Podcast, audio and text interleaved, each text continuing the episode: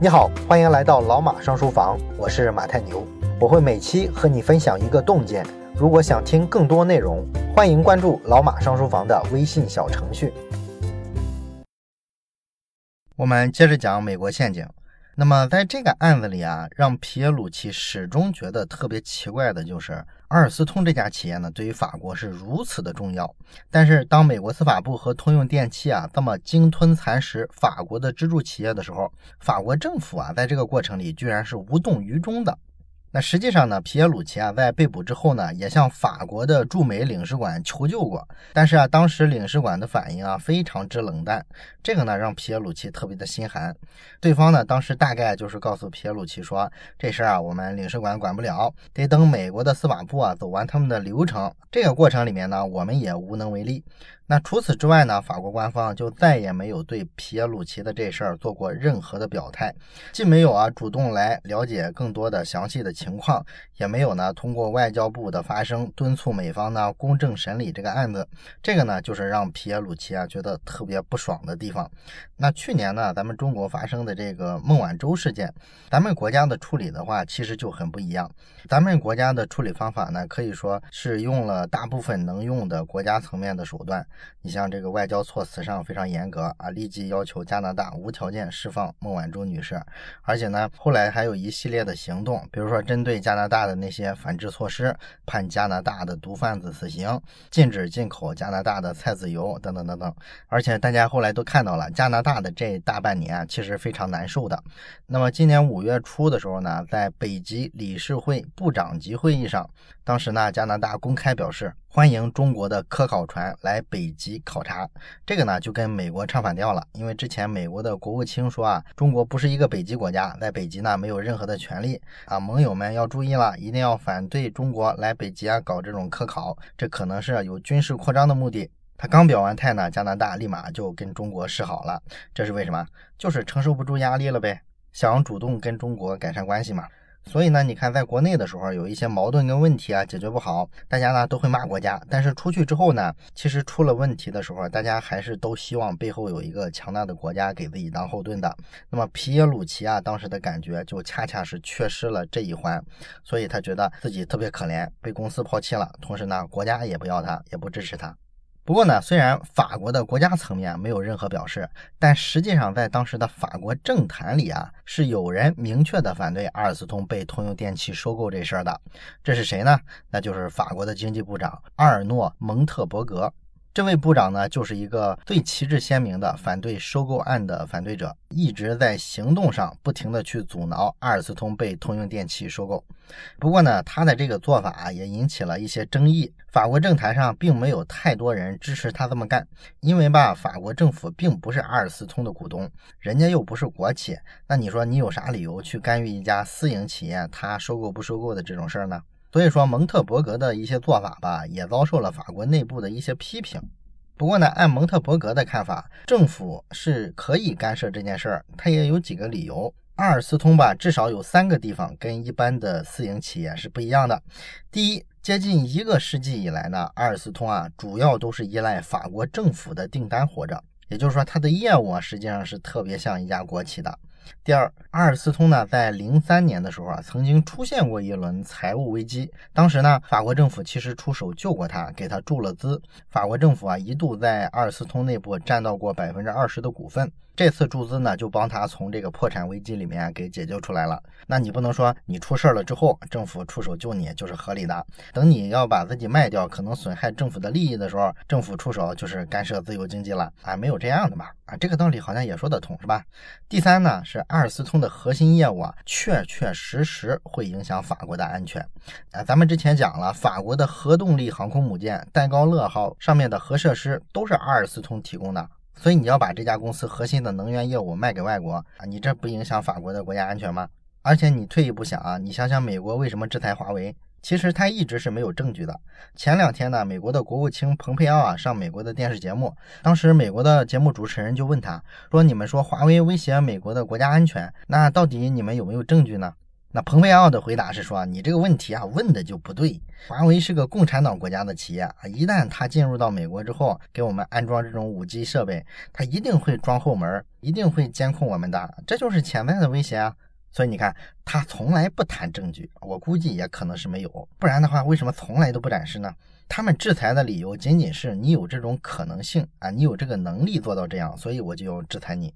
所以你看，国家安全其实呢是一个口袋罪，什么都可以往里装啊，也不需要什么实锤，只要你有这个能力来威胁我，能力强就是原罪。这么庞大一个国家亲自下场子跟一家企业干啊，也是没谁了，是吧？所以你要按照美帝的这个这么宽松的威胁国家安全的标准来看，法国的这个阿尔斯通的出售啊，都不是说口号上影响到国家安全了，是确确实实影响到国家安全了啊。所以呢，他们叫停一下其实是合情合理的。所以啊，这个蒙特伯格才说一直要调查这件事儿，而且呢，不停的给谈判双方施压。那根据当时媒体的爆料呢，阿尔斯通跟通用电气的交易啊，会在七十二个小时之内完成。于是呢，这个蒙特伯格呢，就紧急命令伯克龙必须向他汇报情况。他甚至呢，派了一名司机去机场等这个伯克龙啊，从美国谈判回来之后，一落地，他就立刻让司机把他拽到自己的这个经济部长的办公室，俩人呢，当面开始对峙。那么伯克龙呢就反复强调说，阿尔斯通啊遇到太大的问题了，我们必须釜底抽薪，出售能源部门来改善现金流。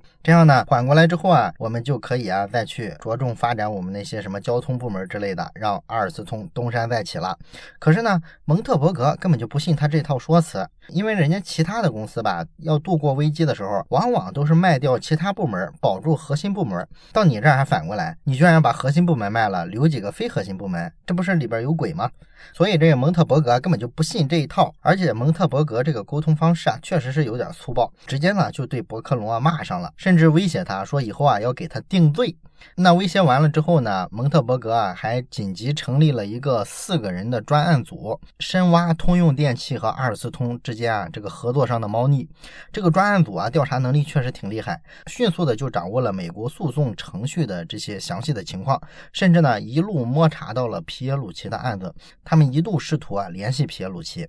这个就让皮耶鲁奇特别的左右为难。他非常希望能揭发真相，但是不管他的家人还是他的律师都坚决反对他跟经济部啊合作。那这个反对呢，自然也很有道理啊，因为皮耶鲁奇啊自己的小命还捏在人家美国司法部手里了。这时候你跑去跟蒙特伯格合作，那不是作死吗？何况来说呢，这个蒙特伯格啊，他就查出来之后又怎么样呢？他难道还有能力对抗美帝？就算在法国的政府体系里边，也是亲美派占主流啊。在自己国家里面，蒙特伯格都未必搞定，何况说外边了。所以在这个关键的时刻呢，皮耶鲁奇权衡再三，最后呢决定不去和专案组合作。于是呢，专案组的这条线索呢就算是断了。但是呢，蒙特伯格并没有放弃，他还主动发起了反攻。为了推迟通用电气的收购啊，他甚至去联系了阿尔斯通的另一大竞争对手德国的西门子。他直接问西门子：“你们要不要来收购？”他觉得呢，你要是卖给一个欧盟的企业，那总比卖给美帝的企业要强嘛。毕竟欧盟啊是德国跟法国两家主导的，你让阿尔斯通的产权留在欧盟里啊，对于法国来说，相对啊这个风险可控。要是卖给美帝之后，那难说了，谁知道美国人会干出什么事儿？因为当时啊，正好是有这么一个背景嘛。二零一四年出了这个棱镜门事件，美国的中情局的前特工爱德华斯诺登向全世界人民揭了老美的底儿。大家这时候才知道，老美啊，原来不仅监视中国、俄罗斯这些传统的对手，甚至连他自己的盟友都不放过啊，连美国老百姓的这个通话记录都不放过。你像这个德国总理啊、法国总统身边啊，都安插了很多间谍和窃听装置。欧盟呢跟美国啊在那会儿啊关系一下变得非常僵了，所以说欧洲呢有一点反美的情绪。那蒙特伯格呢就利用这一点，让西门子啊进来收购啊，想把通用电气的这个如意算盘给他搅黄了。那西门子一看有这么个机会，肯定是非常高兴啊，立马呢就提交了一个收购的申请，而且呢他开出的这个条件吧，要比通用电气啊明显要高不少。这个事儿也是必然的，因为通用电气的那个收购提案太不正常了，是明显低于市场价的。那这一招回马枪杀过去之后呢，就让通用电器啊觉得始料不及。不过呢，人家老美啊也不是吃素的啊，你一个法国小小的经济部长就想跟我斗？啊，我让你看看什么叫世界第一的控制力。很快，法国的总统奥朗德宣布，他要亲手接管这个案子。嗯，他自己成立了一个委员会啊，搞一个调查。这样呢，蒙特伯格就失去了独立调查这个案子的可能性。而且呢，这个奥朗德呢，不是很喜欢蒙特伯格啊，他觉得这位经济部长啊，动静搞得太大了，太张扬啊，老是给自己添麻烦。所以啊，你可想而知啊，这个总统是个什么态度啊？自然是倾向于让通用电气这个交易赶紧完了。那另外呢，按照当时阿尔斯通跟通用电气的谈判，通用电气收购阿尔斯通之后啊，要替阿尔斯通交罚款，因为阿尔斯通行贿这事儿毕竟是有实锤嘛，肯定是要被美国司法部罚款的，不然这案子就没法结。这个呢，也是通用电气当时为了说服阿尔斯通的 CEO 伯克隆，让他答应啊卖掉公司，给出的一个优惠的条件之一。啊，当然了，你也可想而知啊，通用电气啊之所以敢这么拍着胸脯说，我敢替你交啊，就是因为啊，他心里有数，他知道啊，只要我收购了阿尔斯通，那么司法部对于阿尔斯通的罚款就不会特别多，所以我不至于当冤大头。他们有足够的自信，对这个结果啊有这个掌控力，所以你可以想想，这个通用电气跟司法部这个勾连有多深。而且呢，我们上期讲过啊，说美国的这个律师啊，很多都是在司法部干过检察官或者是助理检察官啊，退休之后呢，转行出来干律师的。所以呢，他们这帮人啊，非常熟悉美国司法部的做事的风格和交易的原则，在这套体系里呢，也算是混得如鱼得水。而检察官呢，除了律师之外啊，其实还有一个去处，那就是通用电气的合规部。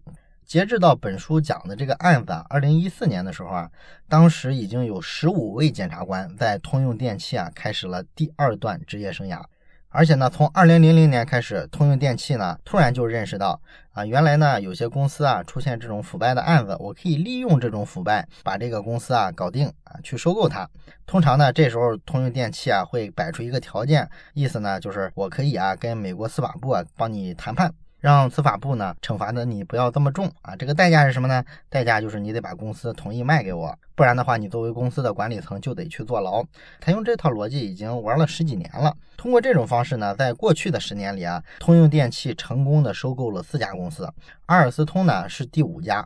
而且呢，在这个电力生产方面，几乎通用电气的所有的国际竞争对手都曾经被美国司法部起诉过啊，并且呢，都支付过巨额的罚款。而通用电气自己呢，一次都没被罚过。那么皮耶鲁奇认为呢，在能源这个领域啊，尤其是在很多新兴的国家里，像什么印尼之类的，它这个体制啊，就不是很市场机制，所以啊，他就没见过哪家国际大公司拿业务的时候不通过中间人行贿的，这是行。行业里的一个潜规则，通用电气一次都没罚，你说他是一次都没违规吗？这个事儿呢，皮耶鲁奇是打死都不信。而且呢，经过他调查，他还发现，二零一零年的时候，通用电气啊，当时跟伊拉克政府达成了一项协议，向伊拉克出售了价值三十亿美元的燃气汽轮机。这个价格啊，其实当时定的非常离谱啊，他卖的这个东西不值这么高的价。而且呢，更令人惊讶的是什么呢？当时的这个伊拉克根本就没有能力建设发电厂，